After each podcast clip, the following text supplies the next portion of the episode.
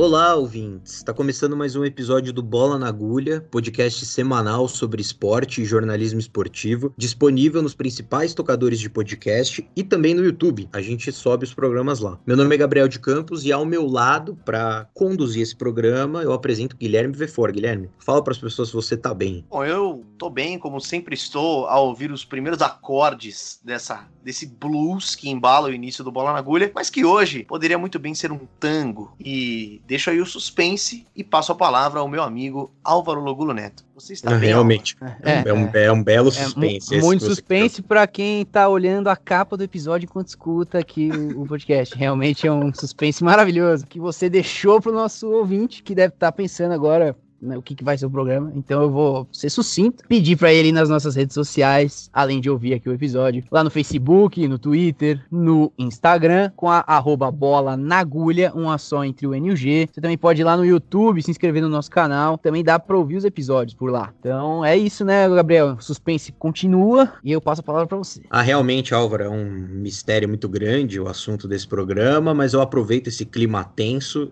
para amenizar a situação e convidar os ouvintes a participarem da nossa campanha de financiamento. O Bola na Agulha é um projeto independente, é um projeto feito por nós três e mais algumas pessoas da produção da edição que não vale a pena citar o nome, mas que é uma equipe bastante tra trabalhadora e tudo mais. E a gente criou uma campanha de financiamento via PicPay. E como que vai funcionar essa campanha? A gente abriu no PicPay que é um aplicativo que você pode baixar aí no seu smartphone, é muito simples, uma campanha de financiamento por assinaturas. Então você baixa o aplicativo, vai ali na busca, escreve bola na agulha, você vai ver ali o nosso logo que você tão bem conhece. E ali você vai se deparar com cinco possibilidades de pagamento você vai ver qual perfil de assinatura que você mais se enquadra, e ali tem uma descrição bonitinha, e a partir disso você vai fazer uma doação mensal, de acordo com as suas possibilidades, para o Bola na Agulha, e vale lembrar, vale dizer, todo o dinheiro que for arrecadado, tudo que a gente conseguir nessa campanha vai ser integralmente revertido para o próprio podcast. A gente tem um custo com equipamentos que a gente compra, a gente tem um custo com a hospedagem dos episódios que a gente tem que fazer, a gente futuramente vai ter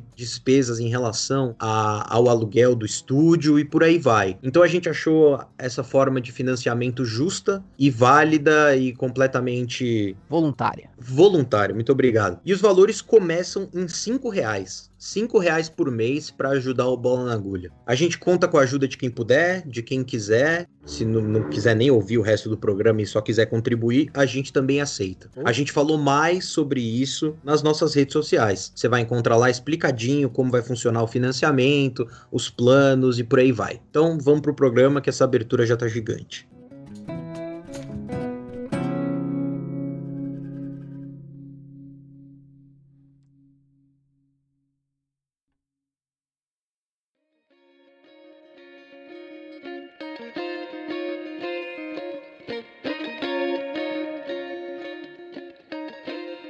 Essa semana o Bola na Agulha vai até a Argentina, como o Guilherme bem sugeriu na abertura, e vocês já sabiam, evidentemente. E a ideia é falar como a Argentina e o futebol do país atravessaram a pandemia. Tem alguns pontos interessantes nessa trajetória de do começo de março até agora, até setembro, que é onde a gente tá. E ainda mais relevante porque a Taça Libertadores, que é o torneio mais importante de clubes das Américas, tá para voltar, reinaugurando o futebol argentino depois da interrupção. Por exemplo, o futebol brasileiro já tinha voltado com os campeonatos estaduais brasileiro, mas o argentino tá parado desde março e a gente vai falar sobre isso. Vamos rapidamente então passar por essa linearidade. A Argentina suspendeu o futebol no dia 17 de março, quando ainda faltavam ser disputadas a Copa da Argentina, que é um formato bem parecido com a Copa do Brasil aqui, inteiramente mata-mata e tal, e a Copa da Superliga Argentina, que é a disputa dos dois últimos campeões da primeira divisão nacional, que se chama ou se chamava Superliga Argentina vai mudar. A Superliga Argentina terminou um pouco antes da interrupção, em 10 de março, quando o Boca Juniors foi campeão. Mas o esforço para que essa paralisação se concretizasse partiu num primeiro momento e em grande medida dali em diante dos clubes, que eram força contrária ao retorno dos jogos. Inclusive, em um jogo válido pela Copa da Superliga, o River Plate se recusou a jogar com o Tucumã, o que quase foi motivo de punição pela AFA, que não teve o que fazer, teve que ceder. Pois bem, em 17 de março suspenderam-se as atividades atividades esportivas, mas não era, em contrapartida, o que o presidente argentino Alberto Fernandes gostaria naquela época. Uh, Fernandes defendia que, a despeito de outras atividades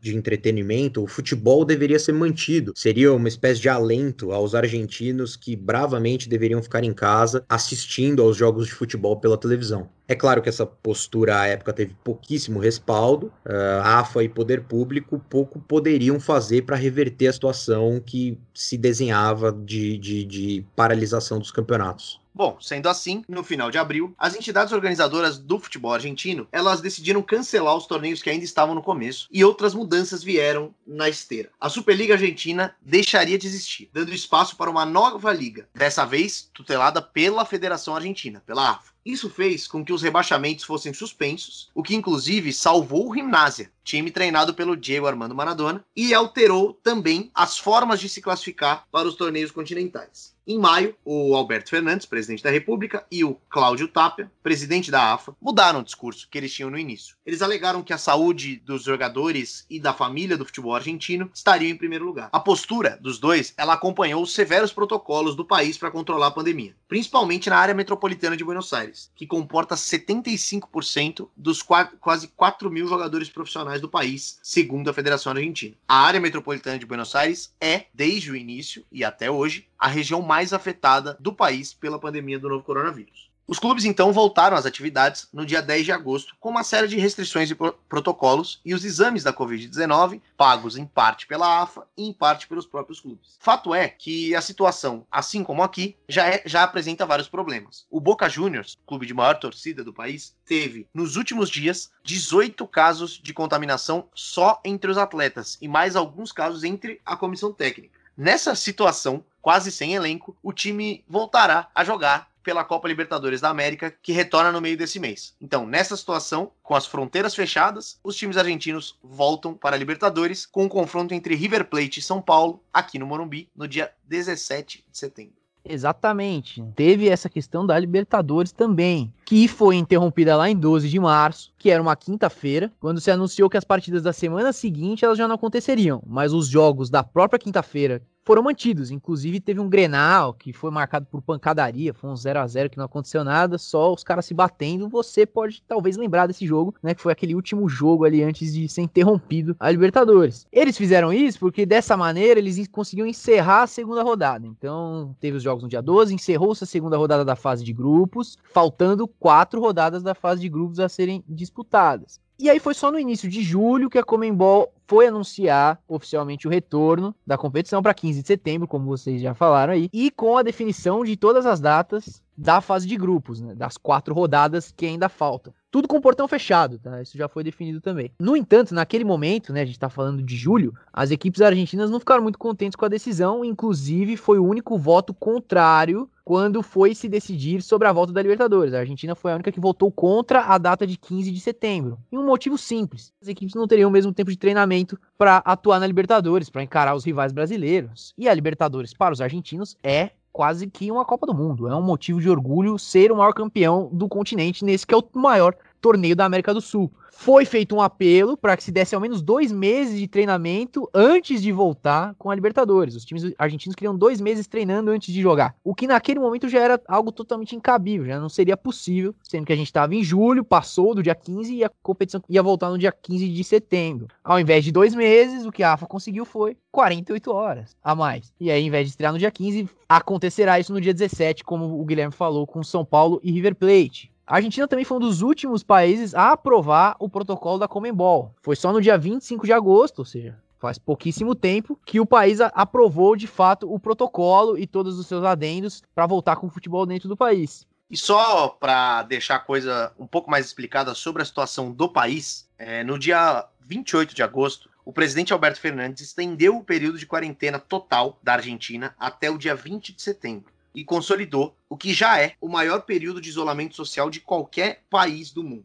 No entanto, apesar das medidas de combate à Covid-19, o momento é de instabilidade para o presidente Alberto Fernandes. Apesar do sucesso inicial das, das, políticas de restrição, que levaram Fernandes a mais de 70% de aprovação entre maio e junho, é, o último mês ele foi marcado por manifestações lideradas por setores da oposição que alegam ser contra o excesso das medidas de quarentena, ou seja, a favor da, da abertura de alguns setores, e criticam algumas medidas do governo como uma proposta de reforma judiciária. Essas manifestações, elas ocorrem justamente no momento em que os casos e óbitos na Argentina batem recordes. A média diária da Argentina bateu 10 mil casos por dia, não mortes, 10 mil casos, tá? Que para nós pode parecer algo simples, mas para eles é o ápice da pandemia. Mas enfim, falamos um pouco sobre o futebol, falamos sobre a Libertadores, falamos sobre política, mas agora a gente vai falar melhor e mais sobre tudo isso com o nosso convidado, né, Gabriel? Que também é um mistério. E para ajudar a gente nessa conversa de hoje, a gente recebe com muito prazer o jornalista brasileiro e correspondente em Buenos Aires, Ariel Palacios. Ariel, obrigado por aceitar o convite. Tenho certeza que a sua vivência em Buenos Aires vai ser fundamental para a gente conduzir esse programa.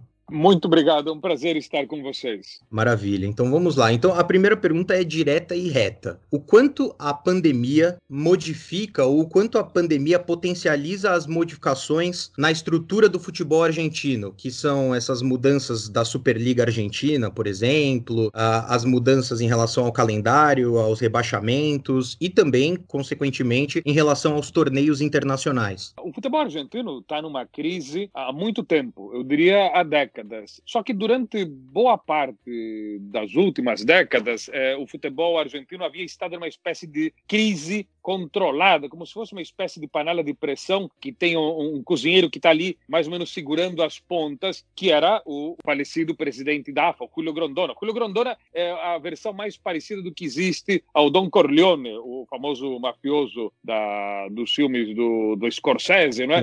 o poderoso chefão. É, então ele mantinha aquele um esquema, uma certa dinâmica interna do futebol e externa do futebol argentino, mas com mão de ferro, um caudilho é, que fazia exatamente tudo o que ele queria e os seus amigos queriam. Ele morreu em 2014, pouco depois da, da Copa do Mundo do Brasil, e a partir daí, todas aquelas tensões internas que ele mantinha por interesse próprio estouraram. E aí foi um descontrole. Desde então, o futebol argentino vive momentos de, ou de, menor, de muita crise ou de menor crise, mas sempre está em crise, ainda está tentando encontrar uma espécie de tranquilidade. Por isso, as constantes modificações dos sistemas de campeonatos, a invenção da Liga Argentina, a falta de um técnico da seleção que seja permanente mesmo, o, o atual técnico que, que eles, os argentinos, possuem, é um técnico interino que ficou, de certa forma, permanente, mas um permanente entre aspas. Então, são vários os fatores. Quando veio a pandemia, uh, o futebol argentino estava em mais uma destas crises e a pandemia turbinou essa essa crise toda, adiando mais uma vez uma série de resoluções de, de problemas.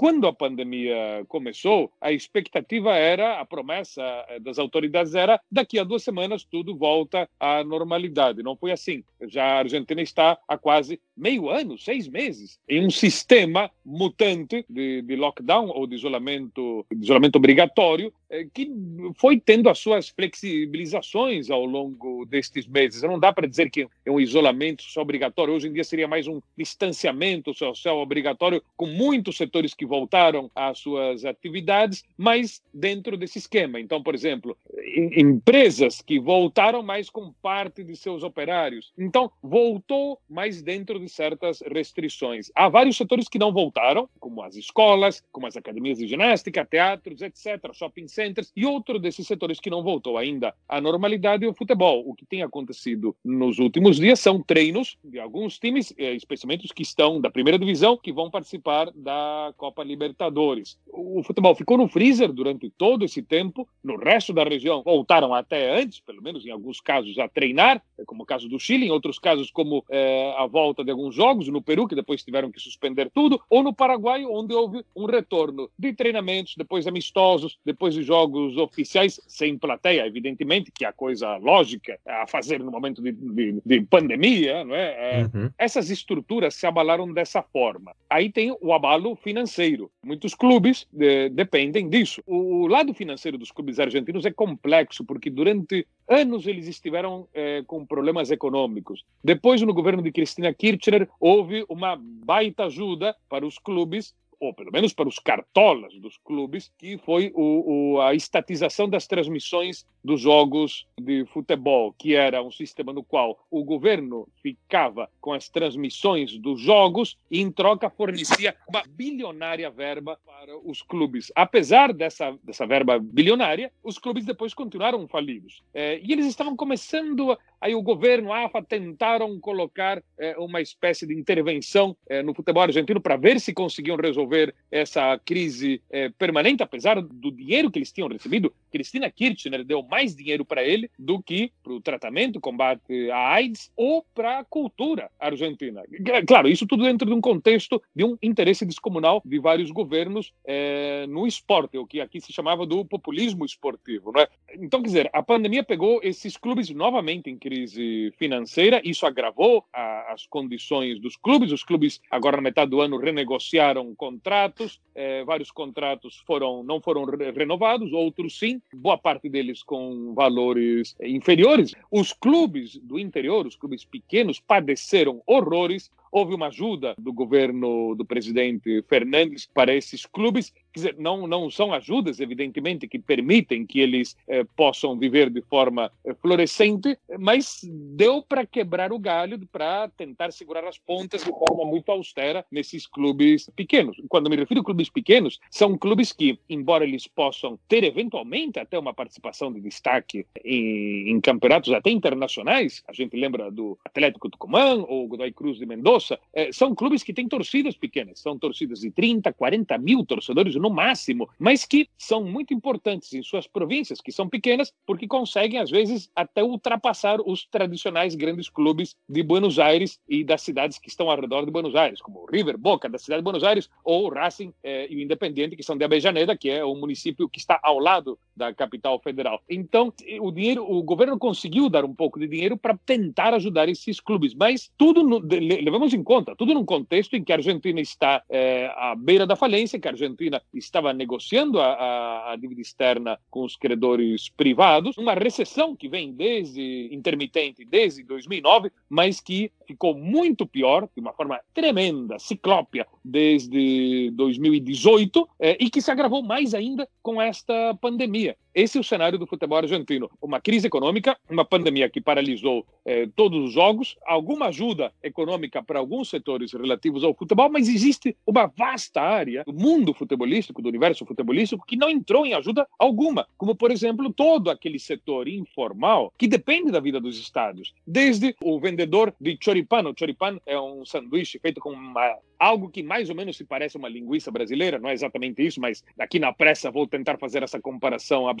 É, uhum. o, o, os flanelinhas dos estádios, tudo, o vendedor de camisetas, bandeirinhas, há, há um todo um universo que está sem é, renda alguma nestes últimos é, seis meses. Então, esse é outro problema e some-se a isso os barra bravas, né? as torcidas organizadas na Argentina são uma instituição mafiosa é, incomparável no resto da América do Sul, porque eles controlam, eles, eles como mafiosos, eles, eles pedem os dízimos para esse, para esse vendedor de choripan, para o flanelinha. Nestes meses, essas máfias continuaram extorquindo todo esse pessoal que não tem dinheiro para pagar. Então, há todo um, um, sistema social muito complexo e que agora, mesmo com a volta dos jogos sem torcida, esse pessoal depende das torcidas para sobreviver. E uhum. é um mistério. Primeiro, quando os jogos voltarão? Porque alguns cartolas disseram, após uma reunião com o governo recentemente, que a expectativa era voltar no dia 25 de setembro. Mas eles mesmos admitiram que o governo não confirmou data alguma. Quer dizer, é uma data que os cartolas propuseram, mas o governo ficou silencioso sobre isso. E agora, esta crise do Boca, os contágios no Boca Juniors, geram mais dúvidas sobre quando será esse retorno dos jogos sem torcida nos estádios. Quem está falando aqui é o Álvaro, só para situar. Álvaro. É, e foi legal que você passou por muitos pontos dos quais a gente é, vai falar, inclusive na questão política, que a gente já vai uhum. é, tocar nesse assunto um pouquinho mais para frente. Antes disso, eu queria só recuperar algo que você comentou sobre o faturamento dos clubes, né? Então é uma questão que sempre vem à tona e que ficou ainda é, mais na mídia por causa da final da Libertadores do ano passado, né, uhum. né? Entre Flamengo e River Plate. A questão do, da diferença, as diferenças de faturamento entre os clubes brasileiros e os clubes argentinos. E a gente sabe que na Argentina, como você é, até comentou, os clubes precisam muito da renda dos estádios, então precisam dos jogos Isso. acontecendo e do sócio torcedor, né, do, dos clubes, que são esses torcedores ferrenhos da, das equipes, mesmo as provincianas, que, que uhum. sempre contribuem. Um dos motivos pelos quais cogitou-se apressar a volta do futebol mais rapidamente na Argentina foi esse motivo financeiro de você ter que ter jogo logo para você poder ganhar o dinheiro das bilheterias e do sócio torcedor, enfim. Uhum. E aí o que eu quero te perguntar é o seguinte: essa maneira de modelo de futebol ele é discutido e de que forma ele é discutido tanto pela imprensa quanto pelos clubes na Argentina, né? De ser tão dependente de bilheteria e do sócio torcedor. Acho que foi mais ou menos final do governo Macri, quando se discutiu, mas ficou uma discussão, ficou um início de discussão apenas, e depois já uhum. ficou meio esquecido, de transformar os clubes em empresas. Ou uma espécie de modelo misto, que não ficou muito claro.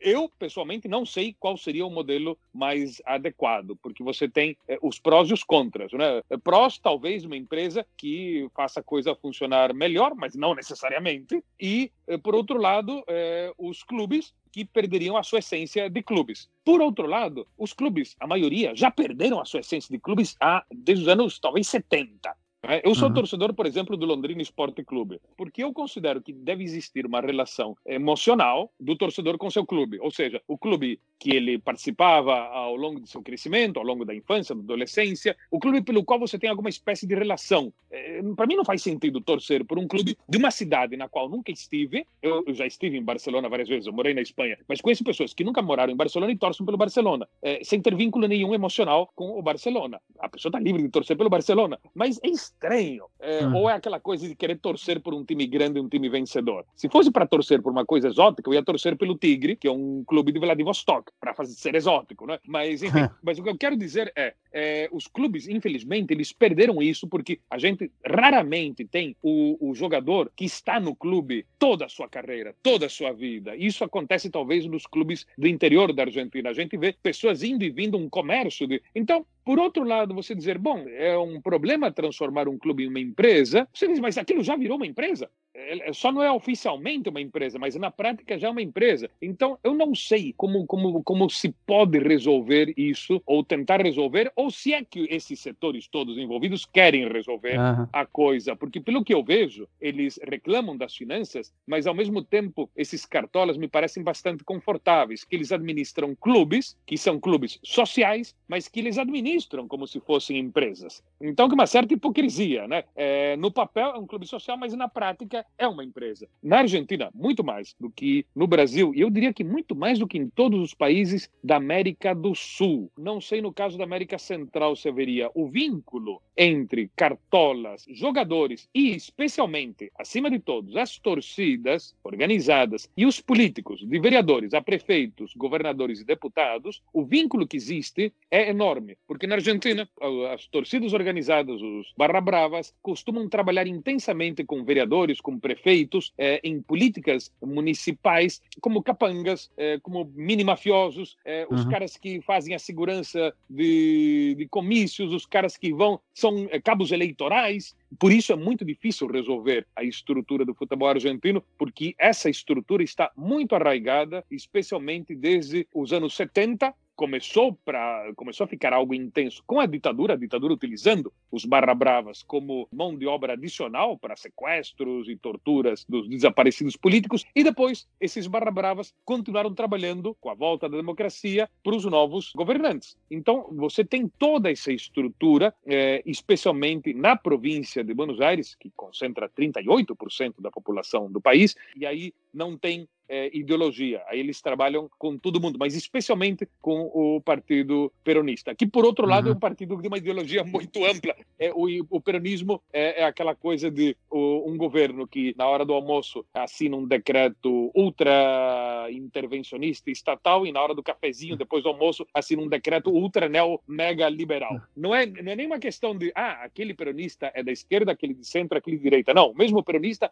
pode ocupar as três posições ao mesmo tempo. Então, isso. Então, é muito difícil uhum. resolver a questão do futebol argentino porque os problemas estão muito arraigados e eu não vejo sinal algum da classe política, tanto governo como oposição, de querer resolver o problema. Eles reclamam permanentemente e sempre dão um jeito de conseguir mais fundos, mais dinheiros. Não vejo interesse deles em resolver isso. E tampouco vejo torcidas que se movimentem de forma séria para resolver isso. Quando falo se movimentem de forma séria, é grandes manifestações, manifestação de verdade. Não adianta é, usar os polegares nas redes sociais, né? mas não, não vejo esse pessoal tampouco preocupado. A impressão que dá é que todo mundo mais ou menos se acostumou a uma situação que é incômoda, mas que eles vão lidando de uma forma ou de outra, ou que é uma pena, até porque tem muito dinheiro circulando por aí que poderia ir para setores muito mais necessitados, como saúde e educação educação e que sempre ficam fora é, dessas prioridades nas sociedades, especialmente latino-americanas. Outro ponto que você tocou é a relação dos clubes com, com a superestrutura política do futebol argentino e da uhum. própria uhum. e, da, e do próprio país. E você citou a morte do, do Julio Grondoni, como isso influenciou e tal. E a gente percebe que desde a da eleição do Tapia, né? A, a AFA, ela, não dá para dizer que ela se reorganizou, porque seria um exagero, mas uhum. ela conseguiu manter o Scaloni como assim. treinador e restabeleceu sim, sim. algum nível de, de organização. E isso fez com que a Superliga Argentina, criada após a morte do, do Grondona, se dissolvesse e com que a AFA anunciasse agora a criação da nova liga. Em algumas matérias que a gente leu, alguns dizem que tem relação também com a troca do governo no país, que com o retorno do peronismo, talvez seja mais interessante para os clubes voltarem ao guarda-chuva da AFA por muitas questões. Eu queria saber o seguinte de você: a Superliga então foi um fracasso? E por que, que é interessante para os clubes voltarem para o guarda-chuva da AFA? E mais do que isso, qual a relação dessa volta com a situação política do país? Bom, é, a volta ao guarda-chuva da AFA foi porque esse, esses grupos não são grupos é, coesos, não são grupos sólidos. Há muitas tensões dentro deles. Havia muita, muitas tensões também dentro dos cartolas dos clubes da, da Superliga. Então, esse que é um dos grandes problemas da Argentina. Na Argentina é muito difícil a arte do consenso. A Argentina é um país marcado por antagonismos. No Brasil, a gente vê os antagonismos é, predominando nos últimos anos, mas a gente pode dizer, de certa forma, que é, é, o Brasil foi um país do consenso, um certo país mineiro, não é, ao longo de 200 anos. Não é? O Dom Pedro II alternava um gabinete liberal com um gabinete conservador, que era para deixar todo mundo contente. O, o Getúlio Vargas, um mega espertalhão que criou, por um lado, o PTB e, ao mesmo tempo, criou o PSD, que era o partido trabalhista, por um lado, e o partido da oligarquia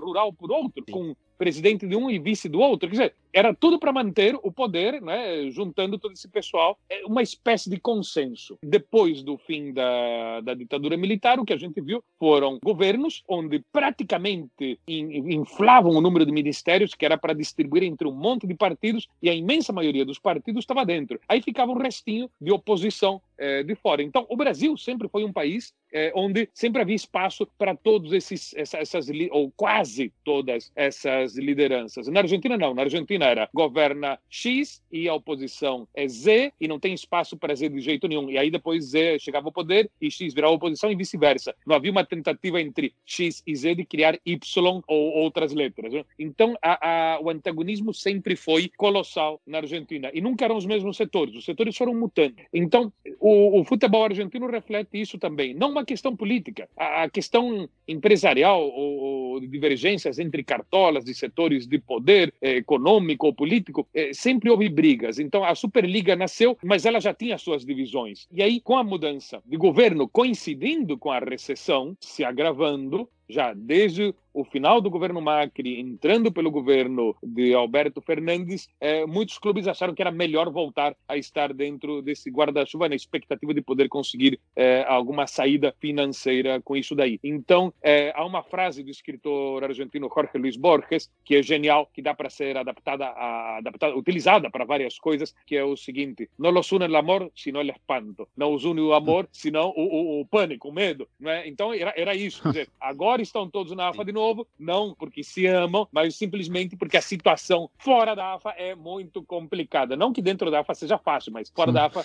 é muito complicada. E o Tapia conseguiu botar não digamos ordem, mas conseguiu suavizar o caos, ou conseguiu uma pausa, uma trégua nesse caos. Acho que trégua seria a expressão mais adequada, porque também houve um certo consenso que a situação estava complicada demais. Era uma espécie de guerra civil entre cartolas que estava complicada.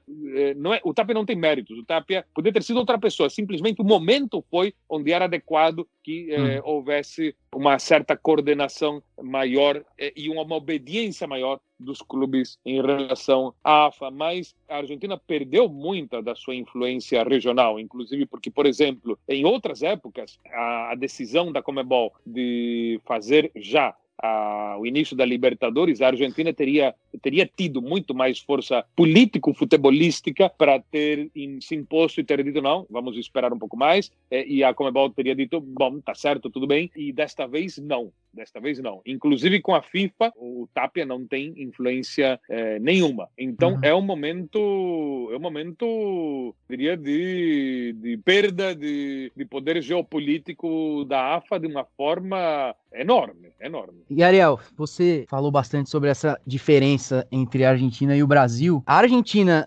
neste período recente, ela se adaptou ao calendário europeu, né, por muito tempo. Teve o uhum. calendário europeu, ou seja, os campeonatos começando no meio do ano e indo até a outra metade. A Argentina organizou uma liga própria. E esses são dois desejos de muito brasileiro, seja da imprensa e de torcedor, é uma discussão eterna, principalmente sobre esses dois pontos, do Brasil se adaptar ao calendário europeu, do Brasil criar uma liga para resolver também a questão do seu calendário, né? dos campeonatos estaduais, enfim, tudo isso passa, talvez por, pela criação de uma liga. E quando a gente olha para a Argentina, eu queria saber de você, o Brasil, qual, quais lições que ele pode tirar né, na, se ele for executar algumas dessas duas ações, e se esses movimentos que de certa forma fracassaram na Argentina, claro que por um milhão de fatores, mas eles fracassaram, uhum. se eles escancaram que talvez essas ideias estejam distantes de serem aplicadas aqui no Brasil também. Você está falando de uma espécie de sincronização do calendário europeu e brasileiro? É isso. Quando se discute o calendário no Brasil, há uma opinião grande de que deveria haver essa adaptação e que isso também teria que acontecer no restante da América, mas primeiramente no Brasil. A Argentina passou muito tempo tendo esse calendário sozinha. Quando a gente olha para o Brasil, seria possível de ter esse de aplicar isso de outra maneira ou está muito distante? Eu não, eu não, eu não tenho uma posição, eu não, eu não tenho uma, nunca cheguei a uma, uma conclusão. Há uma série de assuntos dos mais variados sobre os quais eu nunca cheguei a uma conclusão na minha vida ainda fico na dúvida. Eu não chego a, um consenso interno é, sobre o, o, o, que pensar. Sobre os calendários, eu não chego a um consenso interno. Eu não, eu não vejo, eu não sei se é, é muito útil estar sincronizado com o calendário europeu, se isso faz alguma diferença ou não faz alguma diferença, porque aí seria do ponto de vista do business, eu não vejo mais outro outro motivo do que isso. O que eu sempre achei estranho era Sim. em vários países quando eles têm um campeonato que começa na metade de um ano e termina na metade do outro, e o cara diz, é, ah, sei lá, digamos assim que o cara é de, de um país chamado San José de los Comechingones. É, e aí o clube San Ramón, campeão nacional de 2019 em 2020. Bem, mas é, peraí, ele é campeão de 2019 estamos em 2020. Essas coisas para mim nunca faziam sentido. Eu falei, não, o, os campeonatos têm que começar e terminar dentro de um ano. Não, não para mim não faz sentido uhum. terminar em outro ano. A não ser que seja por uma questão de cronologia. Sempre me pareceu esquisito. E aquela coisa, aquela saraivada de campeonatos nacionais em alguns países, eh, que tenha, digamos mais uma vez, imaginemos que seja San José de los Comechingones, país latino-americano que tem o Campeonato Nacional de Futebol. Aí depois tem o a Taça Nacional de Futebol, depois tem o Torneio Nacional de Futebol, e aí depois tem a Taça ESO de Futebol. E participam sempre os mesmos? Sim. Então, quer dizer, fazer uma superposição de campeonatos da mesma coisa? Sei lá, alguém faria um desfile de carnaval paralelo no Rio de Janeiro? Acho que o pessoal falaria que absurdo. Para mim não tem muita lógica. Para mim é campeonato é, estadual e campeonato nacional e ponto. E, não, eu nunca vi muita lógica nisso, que nem aquela coisa de torcer para dois, três times ao mesmo tempo. Tudo bem, as pessoas façam o que quiserem, mas para mim não tem lógica. É, mas eu sou democrata, as pessoas podem torcer para mais de um time. Mas é, para mim os, os, torneios teriam que começar e terminar é, dentro do mesmo ano, que nem as aulas da escola. A não ser que você, tudo bem, Na Europa, as aulas começam na metade do ano e terminam na outra metade do ano por uma questão de uma questão climática. Hum. Mas, é, mas não, não, não, pelas férias de verão, que são no meio do ano, mas é, para mim não, não, não, não tem muito, muita lógica. Se for por uma questão de business, que o pessoal diga, olha, os clubes poderiam ganhar muito mais dinheiro desta forma, e, na verdade, não gera supostamente muito problema interno para o público, pá, então tudo bem. Se dá para ganhar mais dinheiro e sem gerar alguma espécie de problema, tudo bem. Mas que o pessoal admita, então, é, que é por uma questão de, de dinheiro. Uhum. Eu não me lembro quando foi, não me lembro se foi Paraguai, Chile, Peru ou Argentina, mas isso há muitos anos, muitos anos, que houve algum problema e o campeão do ano X quase foi dois anos depois. Digamos, imagina que foi o campeão do ano 71, acabou sendo disputando a final no começo de janeiro de 73. Teve alguma maluquice dessa? Não, não, faz sentido. A pergunta agora, ela, ela evidentemente tem a ver com futebol, mas não só. Como a gente já explicou no começo, os casos de Covid na Argentina, principalmente fora da área metropolitana de Buenos Aires, eles começaram a crescer em termos proporcionais em relação à própria Argentina de uma maneira preocupante, inclusive tendo uma taxa de ocupação de UTI bastante uhum. relevante. O que, na sua opinião, dá certo e o que dá errado nas políticas argentinas de enfrentamento à Covid-19, tendo como pano de fundo algumas manifestações, inclusive, que estão surgindo em Buenos Aires, tendo como uma das pautas serem contrárias a um isolamento tão ferrenho que o governo do Alberto Fernandes tem estipulado. Bom, primeiro, as manifestações, ah, o crescimento na, nas províncias foi mais ou menos assim. Acho que tem dois números que ilustram bem. A pandemia chegou aqui em março, lá para abril, maio, Buenos Aires e a Grande Buenos Aires concentravam 93% dos novos casos e as províncias só 7%. É, era uma concentração colossal, é, levando em conta que Buenos Aires e a Grande Buenos Aires está quase a metade do país. Mas 97% dos casos aqui era impressionante. Perdão, 93% aqui e 7% nas províncias. Agora, esta semana, a proporção nas províncias já é de 35%. Continua sendo pequena, mas cresceu daqueles 7% para os 35%. Isso, isso assusta. É, segundo, os protestos que têm acontecido não são protestos negacionistas da pandemia. Tanto é que o pessoal, quando vai protestar, protesta todos de máscara. O distanciamento social depende do momento. Tem momentos nos quais o pessoal é totalmente passional, está enlouquecido e está ali um ao lado do outro, mas não acotovelado. É, mas boa parte dos protestos foram em carros, que é uma forma de você protestar estando dentro da tua cápsula, dentro do, do veículo. Então, há uma diferença ali é, dos protestos. Então, quer dizer, não é como protestos em outros lugares, onde as pessoas protestam contra o governo que está aplicando medidas em relação à pandemia, sem máscara, acotovelado, se beijando, etc, etc. Não é esse o caso. Não há nenhum setor na América do Sul inteiro que seja de peso, exceto a Venezuela no começo, que seja negacionista da ciência, negacionista da pandemia. Todos. Eh, os setores políticos de peso admitem a existência da pandemia, podem diverger de acordo com alguma medida circunstancial, mas ninguém nega existe, digamos, ninguém na América do Sul, exceto no Brasil, se referiu à pandemia como uma gripezinha. Se aí alguém diz, ah, mas teve o vereador tal, o deputado estadual tal, não, sim, vereador X, um deputado estadual X, mas quando me refiro são pessoas de peso, pessoas que virem é, notícia nacional como algo sério, não como algo exótico. Os protestos que ocorreram foram para pedir aceleração na reabertura de alguns setores que estavam é, fechados. Ali foi uma espécie de kit de protesto, porque as pessoas protestavam contra é, a demora que havia em reabrir vários setores. Por exemplo, cabeleireiros, os cabeleireiros fizeram uma grande manifestação ao redor do obelisco para reclamar justamente que eles havia outros setores que com menos, talvez, cuidado, menos, menos detalhistas na questão sanitária e que eles estavam mais preparados, isso é o que eles alegavam, para poder reabrir até antes. Então, eles fizeram essa manifestação. Depois, o pessoal do setor eh, gastronômico, restaurantes e bares, que também estavam protestando, mas pedindo uma aceleração, pedindo que a reabertura desses setores fosse antes, não protestando contra a questão sanitária em si. Então, essa que é uma grande diferença da Argentina aí. Então, essa que é, é essa foi uma das questões. Como eu estou dizendo, o que era protesto contra isso, mas aí também o pessoal aproveitava e protestava contra a reforma no sistema judiciário, que é uma reforma muito polêmica, é que é para aumentar o número de juízes federais, e com isso, os juízes, que são muito detalhistas é, na questão, quando eles pegam os casos de subornos, esses juízes teriam menos força. Então, muitos políticos eh, se, eh, se, salvariam desses processos de corrupção com essa ampliação dos juízes, eh, do número de juízes federais. Então, as pessoas protestavam contra a questão da, a favor da aceleração da reabertura dos setores econômicos fechados pela pandemia, contra a reforma judiciária. Aí aproveitavam e protestavam também contra a corrupção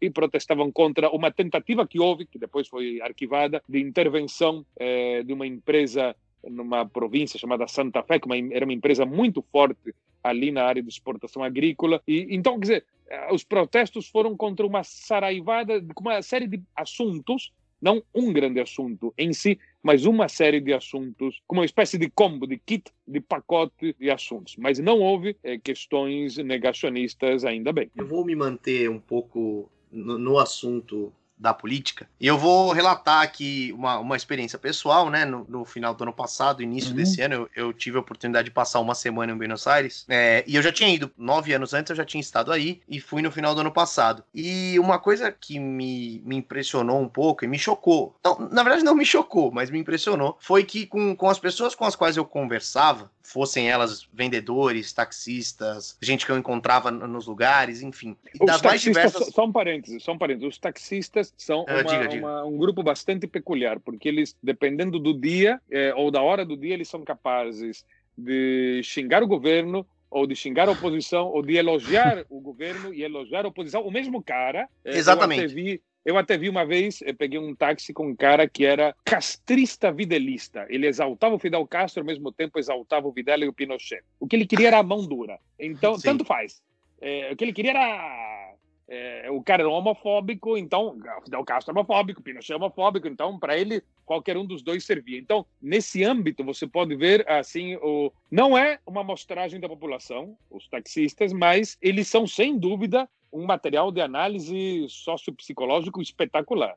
Isso, justamente. Fossem os taxistas castristas, videlistas ou qualquer outra coisa, e, e, outros, e outras pessoas com as quais eu conversei, macristas, kirchneristas, enfim, tudo isso. Quando eu dizia que era do Brasil, eles mostravam muita preocupação. Eles falavam, nossa, mas as coisas são difíceis por lá, né?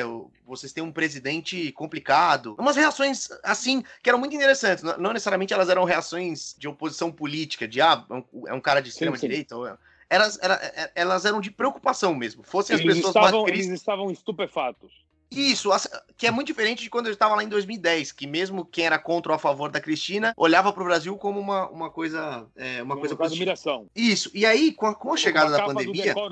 com o Cristo Redentor como um foguete subindo. Exatamente, na época essa dessa imagem, capa do Economist. Essa imagem é. em todo mundo, em todo mundo, em todo mundo. Exatamente. Não só na Argentina. E com a chegada da pandemia é, e a postura do governo brasileiro, você até citou que não existe nenhum setor relevante negacionista da pandemia. De fato, Isso. não existe. Mas a maneira com a qual o governo brasileiro lidou com a pandemia foi no mínimo complicado. E com a chegada da pandemia, parece que a, que a visão é, que as pessoas tinham de preocupação, ela se justificou, né? É, em junho, Sim. inclusive, falando até do futebol, teve um infectologista do membro do, do Comitê Argentino de Combate à Covid-19 que chegou a dizer que se a Libertadores voltasse, ele não aconselharia é, Sim, que os times argentinos jogassem no Brasil. Acontece Sim. que a Libertadores voltou e, curiosamente, o primeiro jogo do River Plate é aqui em São Paulo contra o São Paulo Futebol Clube. É, eu queria saber como tá hoje é, o clima na Argentina em relação ao Brasil, ao governo brasileiro e a esse receio que eu percebi quando eu estive aí. De, já deixou de ser notícia. Eu, eu, eu, eu utilizo a palavra bizarro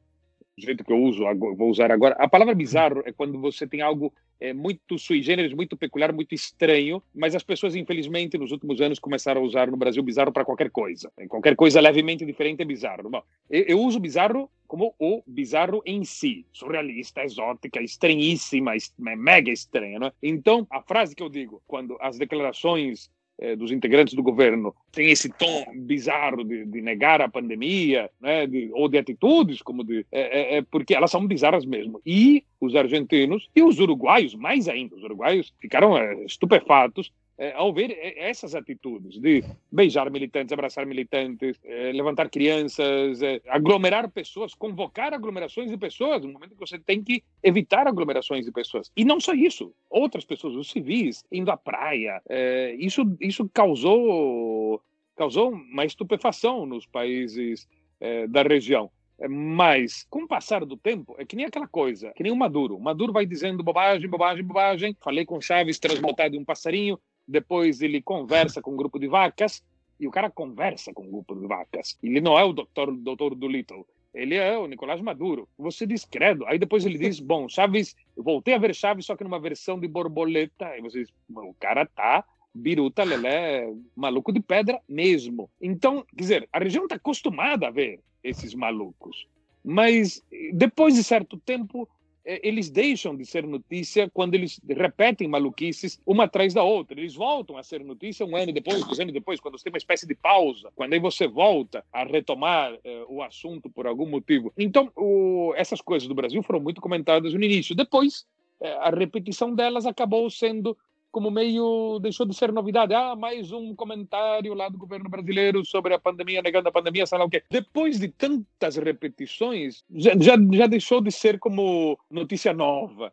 É, para os argentinos. Já é como, ah, mais uma vez, deixou de ser notícia. O pessoal continua estupefato, evidentemente, com essas atitudes, mas, é, digamos, nada, nada novo em relação a isso, né, que foi aumentando é, já com toda aquela saraivada de coisas logo no início da pandemia, foi mais do que suficiente. Talvez voltem a ficar estupefatos é, os argentinos no, no, no, futuro, a curto ou médio prazo, mas precisa outra coisa mais bombástica agora. Mas sim, mas o pessoal está preocupado. Eles me perguntam, ai, como é que estão as coisas lá? Porque sabem que eu tenho a família em Curitiba, os amigos em Londrina.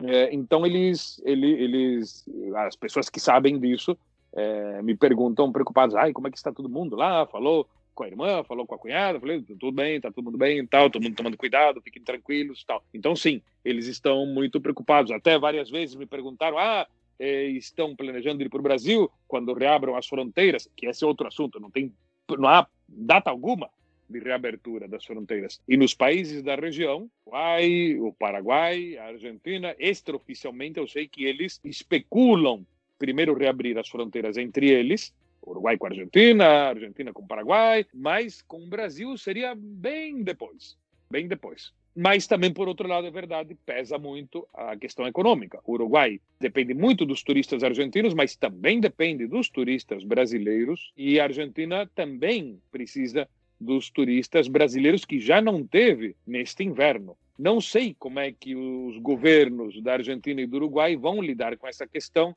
quando se aproximem a data das férias.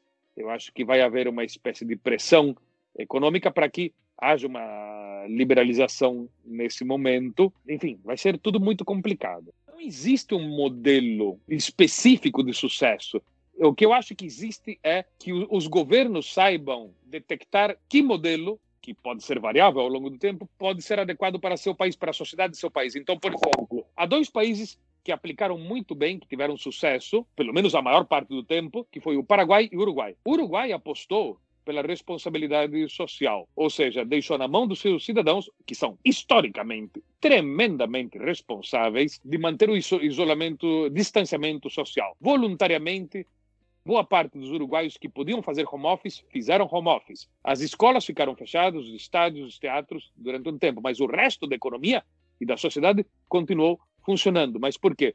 Porque usavam máscaras, porque no Uruguai não tem negacionismo de jeito algum, é um Estado laico, com respeito à ciência, então não houve nada, nenhuma loucura, nenhum delírio desses que a pandemia não existe, é coisa da imprensa, uma gripezinha, não houve nada dessas, desses delírios. No Paraguai, o, o cenário era outro. O Paraguai estava saindo, ou meio ainda no meio, de uma epidemia bestial de dengue, e eles sabiam que não podiam se dar ao luxo de ser irresponsáveis em relação à Covid-19. Então, eles fecharam o país totalmente e, dentro do país, eles fecharam Assunção, ou seja, como um cofre dentro de outro cofre. E eles têm o segundo menor número, depois do Uruguai, eles têm o segundo menor número de mortos é, da região. Recentemente houve um crescimento é, dos casos, mas é nada perto do que são os outros países eh, da região. E eles puderam reabrir a economia e até voltar aos jogos de futebol. Então, acho que são dois casos muito interessantes de não fechar a economia, mas apostar na responsabilidade que os seus cidadãos têm, que eles fariam o distanciamento social e fizeram. E do outro, um país que teve que impor um rigoroso lockdown porque estava tentando se recuperar de uma epidemia, outra epidemia de dengue, e que não podiam, não tinham estrutura para aguentar o choque que seria uma, a, a, enfrentar a pandemia da Covid-19. Então, dois sistemas muito diferentes, mas qual que é o ponto em comum entre os dois governos? É que pensaram qual que é o melhor modelo para aplicar em meu país, não importar um modelo ou fazer um modelo porque eu tenho um chilique e não quero aceitar a existência da pandemia ou algo assim. Não. Para finalizar, é, muito se fala que o Brasil é o país do futebol. Você que transita entre os dois países, seria a Argentina o país do futebol? Não. Da mesma forma como a Argentina não é o país do tango. O tango é consumido por 25% dos argentinos. No entanto, os próprios argentinos dizem que se é preciso que o país seja representado por algo no exterior, que seja representado pelo tango, até por um ponto de vista pragmático. Eles sabem que o tango é famoso. Então, isso é muito interessante. Só 25% dos argentinos consomem tango atualmente. Uhum. Há 80 anos, não, mas atualmente, sim. Há muito tempo, sim essa proporção menor. Mas eles também sabem que é o símbolo do país. É de certa forma como o Carnaval do Rio. Que população tem o Rio de Janeiro? Quantos milhões de habitantes? É uma proporção minúscula dentro de todo o Brasil. Mas o Carnaval do Rio é o símbolo do, do Brasil no exterior. Ninguém vai negar isso. Por mais que é, eu goste da música caipira ou do vaneirão lá do Rio Grande do Sul, da música caipira do, do norte do Paraná, eu sei que o símbolo do Brasil é esse. Bom, no que concerne ao futebol, é, a Argentina, evidentemente, o peso do futebol é enorme, entre homens e mulheres e também entre todo o LGTB também o futebol é um esporte tremendamente popular, mas a Argentina não é monotemática. O a Argentina é o país onde o segundo esporte mais popular, onde o tênis é o único lugar do mundo onde o tênis é o segundo esporte mais popular no mundo, onde o hockey de grama é o esporte mais praticado pelas mulheres, porque tem escolas é, de classe média média, média baixa e escolas de elite onde as meninas praticam o hockey. É uma coisa fascinante, impressionante. E quando você diz onde que joga um hockey melhor na Argentina, você vai dizer, ah, bom, deve ser Buenos Aires e tal. Não, é a província de San Juan, na Cordilheira dos Andes. Então, é uma... e o rugby na Argentina não é uma coisa só de elite. O rugby na Argentina também é jogado na classe média. Embora, claro, o rugby não é o futebol, mas e é um país onde o basquete, o vôlei só tiveram destaque em algum momento, o vôlei nunca, mas só tiveram destaque o, o basquete porque houve figuras do basquete argentino que ficaram famosas no exterior. As pessoas não acompanham é, o basquete de qualquer time argentino. Acompanham o Ginóbili é, lá nos Estados Unidos. Ponto. O tênis coincide que o tênis sempre teve figuras importantes, mundiais. Mas as pessoas jogam, hum. tem quadra hum. pública, então tem cancha de golfe pública. A Argentina é um país com os esportes, lugares públicos para jogar certos esportes que não teria em outros lugares do, da América Latina. O rugby é, tem favelas onde houve jogadores de rugby que levaram é, o rugby para as favelas. Não é todas as favelas argentinas jogam rugby, mas você tem algumas poucas que se joga. Então é um fenômeno muito interessante. O rugby eu acho fascinante porque o rugby ele integra muito as pessoas. Eles, ele, o rugby cria um espírito de equipe muito superior ao futebol. E é barato. Você pensar, ah, não, mas é coisa elite, o que, que tem de caro no rugby? Não tem. É, é, é muito interessante. Mas eu diria que a Argentina é um país do futebol, mas não é só é, monoliticamente de futebol. Eu diria, eu diria isso. Evidentemente, os políticos, sempre que os políticos, quando ah, os políticos claro. se, se referem a algum é, fazem alguma metáfora, sempre fazem metáfora futebolística. É, eu já estou farto de ouvir, é, sei lá, encontro de presidente argentino com presidente brasileiro dizendo: não, somos países amigos, somos países irmãos, a única coisa que nos que, que, que nas quais temos divergências é o futebol. Digo, essa piada eu já cansei de ouvir tantas vezes, tantas vezes. Todo mundo, os correspondentes, quando algum presidente fala isso entre nós, que estamos aqui, os correspondentes brasileiros, especialmente os mais antigos, olhamos um para o outro e dizemos, outra vez essa frase. E aí depois vem aquela frase, quando aí o, um dos caras vai fazer o, o discurso, pega o microfone e aí cita o outro bordão bilateral Brasil-Argentina. E agora eu vou falar para vocês no idioma do Mercosul, que é o portunhol. Ai, de novo. A mesma frase repetida, repetida, repetida. Então, é, é de amargar, é de amargar. Mas, enfim. Os políticos precisam ter um update, que nem o Windows. Não só de figuras, mentalmente eles tinham que ter uma, uma atualização. É, até para fazer piadinha, não estamos pedindo que o cara entenda horrores de economia, estamos pedindo que simplesmente aquelas piadas tontas que eles repetem permanentemente, que eles deem uma melhorada no repertório das piadas. Ou pega um coach, não custa nada. Esses caras estão podres de rico. Bota um dinheiro aí, contrata um coach de qualidade para eles aprenderem umas novas piadinhas e tal. E até eles podem até aprender piadinhas diferenciadas. Ah, essa piadinha que eu vou fazer com jornalista, aquela piadinha ali eu vou fazer naquela convenção de economistas, e aquela piadinha ali eu vou fazer na visita na, naquela área rural lá, sei lá, não sei. Mas não, não, não se esforçam o mínimo. Se alguém que estiver ouvindo a gente for um coach de piadas, aí tá aí a oportunidade. Para políticos, olha, a oportunidade. Mas essas piadinhas ali, é toda hora a mesma coisa. Não dá. Ariel, muito obrigado por topar participar com a gente do, do Bola na ah, Agulha. Por favor, e me deixe então aproveitar o momento jabá. Além de ver este podcast, é, também é, ouça o nosso podcast lá no globoesporte.com, o podcast Conexão, que aí fazemos, é, tentamos fazer é, o melhor possível um, um, panorama ali do futebol internacional, mais focado às vezes na América Latina, mas também de forma geral no futebol internacional. E rede social, você quer passar alguma? A rede social, eu estou como arroba Ariel Palacios, no Twitter e no Instagram como arroba. No Facebook eu entro, boto algum link de alguma matéria e vou embora rápido. O Facebook é uma espécie assim de... como é que eu posso dizer? É, é, é pior que Jurássico, é Cenozoico, que era... era anterior, né? Eu não confundo com Ariel Rodrigues Palacios, que é um cozinheiro, um chefe brasileiro. É, argentino. e nem com Ariel Palacios, que é um. Nem com outro Ariel Palacios, que é um jockey americano. E nem com Ariel Palacios, que assassinou não sei quem quando tinha 19 anos, há uns é 20 anos, em Bahia Blanca. É melhor ainda, por cima, esse daí não. É importante. Muito obrigado, Ariel. Quem sabe a gente não se encontra numa próxima. Valeu, hein? Perfeito. Um abraço a vocês. Muito obrigado e obrigado pela paciência.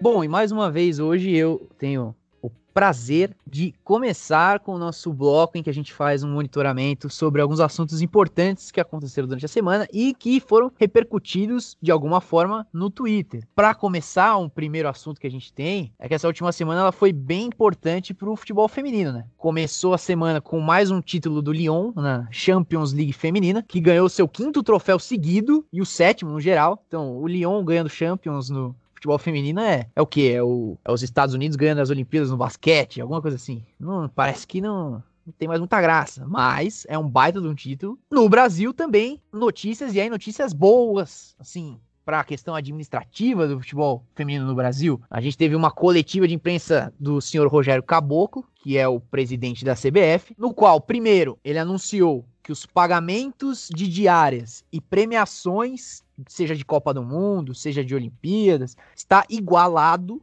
entre homens e mulheres da seleção brasileira. E na mesma coletiva, Outra novidade foi anunciada, que é a Aline Pellegrino, ex-capitã da seleção brasileira, que se tornou a nova coordenadora de competições de futebol feminino. E vale lembrar também que ela é a primeira mulher e única executiva negra em um cargo de chefia da CBF. É, apesar dessas notícias positivas no futebol feminino, o futebol masculino ele só tem dado desgosto. Ah, e nesse caso, não necessariamente o futebol masculino, mas quem cobre o futebol masculino. Isso porque Opa. na última semana de Campeonato Brasileiro, mais uma vez, a pauta que gerou muitas e muitas muitas e muitas discussões intermináveis nas redes sociais foi o árbitro de vídeo. Mas aí, para falar melhor sobre isso, eu vou passar a palavra para o Gabriel, que inclusive participou de algumas dessas discussões aí. É, não. Infelizmente eu tive um, um acesso de raiva é, repentina no meio da madrugada em que eu me vi tweetando contra esses terraplanistas do futebol aí, que acham que o VAR é um, é um grande problema para a nossa sociedade, para o futebol, que é uma grande bobagem né? Inclusive a gente falou sobre isso na nossa primeira temporada do Bola na Agulha e o episódio continua incrivelmente atual em muitos aspectos para a gente ter medida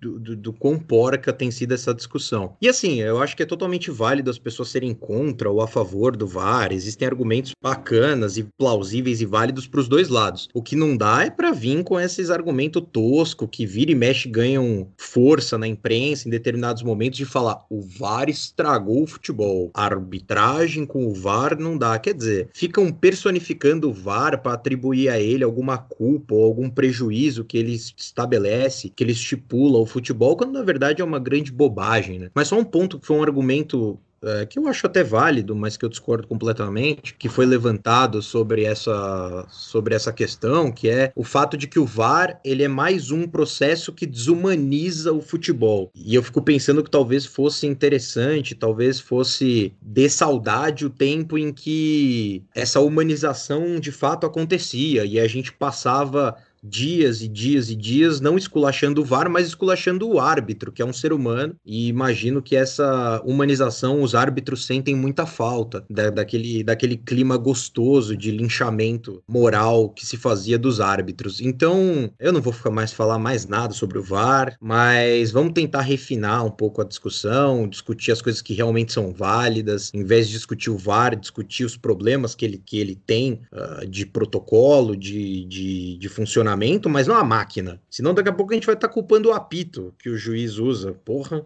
esse apito atrapalha, hein? E não faz sentido nenhum.